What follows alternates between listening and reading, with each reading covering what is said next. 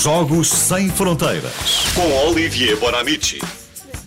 E hoje vamos então viajar até França por causa de um documentário eh, que Olivier Bonamici viu no DOC Lisboa chamado Famille FC e que mostra uma realidade curiosa em França que é, eh, Olivier, bom dia. Bom dia, bom dia, Carlos Moedas também.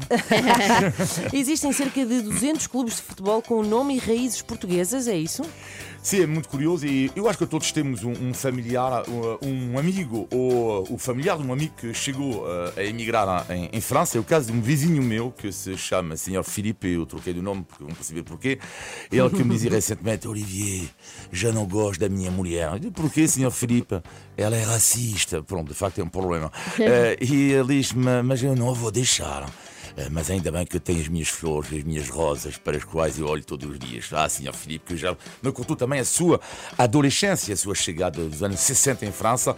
Ele e nove uh, portugueses alojados na mesma caravana, num bairro de Latte, na região de Paris. Este bairro de Latte que chegou a fazer a manchete dos jornais franceses, por acaso reencontrei ontem a capa, incrível esta capa, Champigny-sur-Marne, bairro de Latte, em que 10 mil portugueses viviam sem qualquer condição de higiene. E o meu vizinho, Sr. Filipe, então falou do clube de futebol, no qual ele jogava, no domingo, com seus amigos portugueses.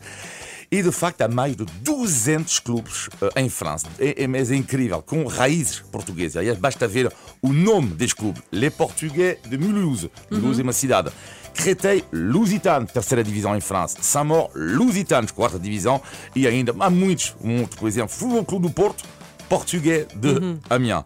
Aliás, lembro muito bem quando era amigo, eh, quando era criança, aliás, havia no meu campeonato de, de criança um clube de portugueses, eh, com eles era sempre a derrota garantida. Mas a questão aqui é porquê que há tantos clubes portugueses em França? A resposta sim podia ser claro, porque há muitos portugueses muitos em França. imigrantes claro. e tal, exato. Mas ah, lá está, mas porquê que então que não há uh, clubes argelinos de marroquinos? Não há, quase não há. E a resposta, uh, ou a tentativa de resposta, finalmente a encontrei este fim de semana, quando li um artigo incrível de um historiador português chamado Vítor Pereira, uh, e ele escreveu algo que sempre reparei. Então, mas quando os argelinos festejam em Paris uma vitória da Argélia, logo os franceses caem em cima deles a dizer é uma vergonha, não estão bem integrados e tudo isso. Bom, ok. Mas quando são os portugueses a fazer o mesmo, nada. Nada. Portanto, vimos, por exemplo, no Europeu de 2016, nada. Não há uma crítica em relação a isso e não há, não questionam a integração.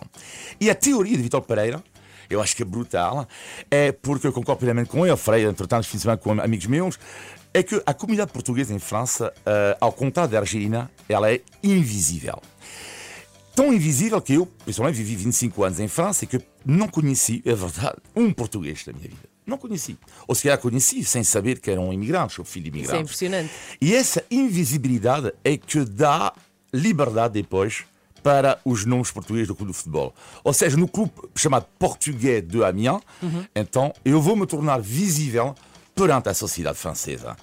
E, de facto, o que é incrível é que muitas crianças de segunda e terceira geração de imigrantes identificam, nasceram em França, mas identificam-se, antes de tudo, como português, e vimos isto no Euro 2016, mas já está, é uma forma de serem visíveis, de dizerem também, ah é, nós de facto somos bons trabalhadores, discretos, não refiramos, mas também existimos como pessoas e com uma história.